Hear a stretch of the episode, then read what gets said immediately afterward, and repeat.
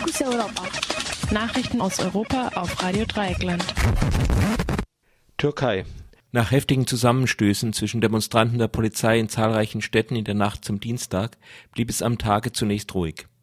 Während Ministerpräsident Tayyip Erdogan, dessen Rücktritt die Demonstranten gefordert hatten, sich auf einer Reise durch den Maghreb befand, besuchte einer seiner Stellvertreter, Bülent Arınç, den Staatspräsidenten Abdullah Gül.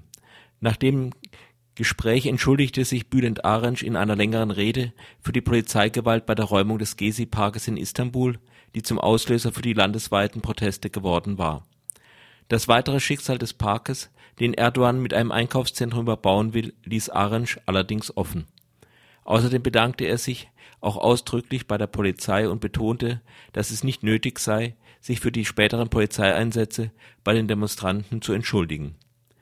Bestätigt wurden zwei Todesfälle im Zusammenhang mit den Demonstrationen. Auf einer Straße in Istanbul wurde gestern ein Jugendlicher getötet und mindestens ein weiterer verletzt, als ein Jeep in einen Demonstrationszug raste. In, in der an Syrien angrenzenden Provinz Hatay äh, starb gegen Mitternacht ein 22-jähriger Demonstrant der Darstellung der Web auf der Webseite des Gouverneurs, wonach er von einem Unbekannten erschossen wurde, haben mittlerweile sowohl die Staatsanwaltschaft als auch ein Abgeordneter der Opposition aus der Region widersprochen. Nach Angaben der Staatsanwaltschaft konnte eine Schussverletzung definitiv ausgeschlossen werden. Der Abgeordnete Hassan Akgül von der oppositionellen CHP sagte, der junge Mann sei durch Schläge von vorne und hinten auf seinen Kopf gestorben nach Zahlen der Union der türkischen Mediziner (TTB) wurden seit Beginn der Unruhen 2.300 Demonstranten verletzt. Erdogan sprach ebenfalls gestern von 60 verletzten Demonstranten und 160 verletzten Polizisten. Der berühmte türkische Romancier Yasha Kemal hat in einem Artikel in der italienischen Zeitung La Repubblica die Regierung dazu aufgefordert, sich mit den Demonstranten zu verständigen. Es reicht nun mit der Repression, schrieb der fast 90-jährige äh, Meister des türkischen Romans. Und weiter, es bedarf der Toleranz und der Achtung. Jetzt soll die Regierung diesen Massen das Ohr leihen. Die Konföderation der Arbeiter des öffentlichen Sektors, KESK, hat aus Protest gegen die Polizeigewalt und die geplante Überbauung des zentralen Gazi-Parks am Taksimplatz gestern einen zweitägigen Streik begonnen die EU-Kommission ist über die russische Forderung nach der Registrierung von Passagierdaten verärgert. Zu Beginn eines zweitägigen Gipfeltreffens in der Stadt Jekaterinburg kritisierte die EU-Kommission in Brüssel den russischen Plan, ab Juli die Daten aller Euro europäischen Passagiere zu verlangen, wenn ihre Flugzeuge in Russland zwischenlanden oder auch nur russisches Gebiet überfliegen. Russland seinerseits fordert Visafreiheit für seine Bürgerinnen in der Union. Die Union verweigert nicht nur das, sondern legt sich auch bei der Anerkennung russischer Dienstpässe quer. Die EU will nur 15.000 Dienstpässe anerkennen, die eine freie Einreise in die EU ermöglichen. Russland will aber mehr ausstellen. Das Problem für die EU ist dabei doppelt.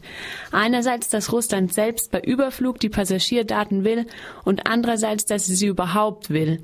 Doch in diesem Punkt meint der Europaabgeordnete der Grünen Jan-Philipp Albrecht, sei die EU nicht konsequent. Und dass jetzt äh, Russland eben anfragt, genau die gleichen Konditionen zu erhalten wie auch die USA oder Australien oder Kanada und auch Saudi-Arabien und Katar schon in der Reihe stehen, selbst von China hört man das schon, das ist keine Überraschung, das ist eher ein Beleg dessen, dass sich die Europäische Union überhaupt keine Gedanken gemacht hat, wie sie denn ihre eigenen Werte, ihre eigenen rechtsstaatlichen Bedingungen auch gewährleisten will gegenüber Staaten, die vielleicht nicht so unverdächtig oder nett äh, sind wie die Vereinigten Staaten. Wobei da natürlich auch ein erheblicher Teil von Doppelmoral und auch Unehrlichkeit drin steckt. Denn äh, wer der Meinung ist, dass also eine solche Massenanalyse von Fluggastdaten notwendig ist, mit den USA, der muss auch zu dem Ergebnis kommen, dass das dann genauso notwendig ist mit Russland. Ich halte das für eine unehrliche Debatte und ich bin dafür, dass man diese Abkommen jetzt stoppt und sich generell mal Gedanken darüber macht, ob das überhaupt vereinbar ist mit unseren Grundrechten. Weitere Streitfragen des Treffens in Jekaterinburg betreffen die Energiepolitik, die Syrienfrage sowie die Menschenrechte und die Unterdrückung von Nichtregierungsorganisationen in Russland. Der russische Präsidentenberater Juri Uschakow sagte laut Süddeutsche Zeitung hierzu, ich werde unangenehm überrascht sein, wenn dieses Thema berührt wird. Deutschland subventioniert Niedriglöhne im Handel mit jährlich 1,5 Milliarden Euro. Weil ihre Löhne, die im Einzelhandel nicht, Einzelhandel nicht zum Existenzminimum reichen, musste die Bundesregierung im Juni 2012 die Löhne von 130.000 Beschäftigten im Einzelhandel mit Hartz IV aufstocken. Die Kosten für den Staat belaufen sich im Jahr auf 1,5 Milliarden Euro. Dies geht aus der Antwort auf eine parlamentarische Anfrage der Linken im Bundestag hervor das subventionierte Lohndumping hat offenbar Folgen. Anfang des Jahres haben die Arbeitgeber im Einzelhandel in fast allen Bundesländern die Manteltarifverträge gekündigt, der Karstadt-Konzern ist sogar ganz aus der Tarifbindung ausgestiegen. Zu den Folgen dieser Kündigung und des Austritts von Karstadt sagte Doris Bedow-Kowal von Verdi Südbaden Mitte Mai zu Radio Dreieckland. Für Gewerkschaftsmitglieder wirkt der Tarifvertrag, auch wenn er gekündigt ist, nach. Aber im Prinzip könnten zum Beispiel die Betriebe, gerade auch bei Neueinstellungen oder sowas, ähm, dann sagen, wir machen jetzt ganz andere Standards. So, und jetzt kommt noch dazu, dass Karstadt, äh, der zweite, ähm, das zweite große Kaufhaus hier in Freiburg, seit Montag seine Tarifbindung aufgekündigt hat. Das heißt, die sind ohne Tarifbindung jetzt. Sie wollen also, äh, auch das ist ganz klar signalisiert, zukünftige Tariferhöhungen an ihre Belegschaft nicht mehr weitergeben. Parlamentsforum Südliche Ostsee diskutiert über die Förderung von Jugend, Tourismus und von ländlichen Regionen. Seit Sonntag tagt die Konferenz in Schwerin. Parlamentarierinnen aus Deutschland, Schweden, Polen und Russland sprechen über die Zusammenarbeit der Regionen sowie die Perspektiven der Ostseeregion. Es geht um Verkehrsinfrastruktur, grenzüberschreitend arbeitende Unternehmen, Tourismus und Energiepolitik. Der Präsident des Europäischen Parlaments, Martin Schulz, unterstrich die Bedeutung der lokalen und regionalen Zusammenarbeit.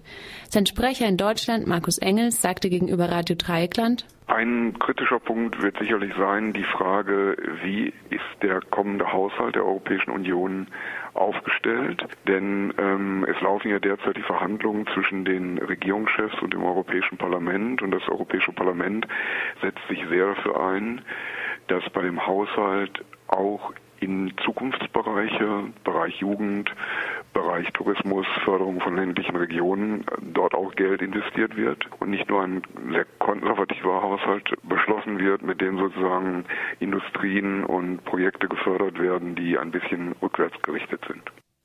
Irische Jugend flüchtet vor Arbeitslosigkeit und Austerität. Aus jedem vierten Haushalt in Irland ist in den letzten beiden Jahren jemand ausgewandert. Über 300.000 Menschen haben seit 2009 das Land verlassen, so die jüngsten Immigrationszahlen. Sie wollen eine, eine Arbeit finden, zum Beispiel in Kanada, Australien, Neuseeland oder in Deutschland. 41 Prozent davon sind junge Menschen zwischen 15 und 24 Jahren. Laut einer Studie des National Youth Council of Ireland erwäge jeder zweite junge Ire eine Auswanderung. Auswanderung werde zur Norm, sagte eine Mitarbeiterin des Youth Service in Dublin. Viele davon wollten wieder nach Hause zurück, wenn sie dort eine Arbeit finden, so Studien. Die Jugendarbeitslosigkeit in Irland lag bei 26,6 Prozent im April 2013. Ein Gewerkschaftler der National Union of Mine Workers wurde in Südafrika erschossen. Er war Angestellter bei Minen Betreiber Lohnminen.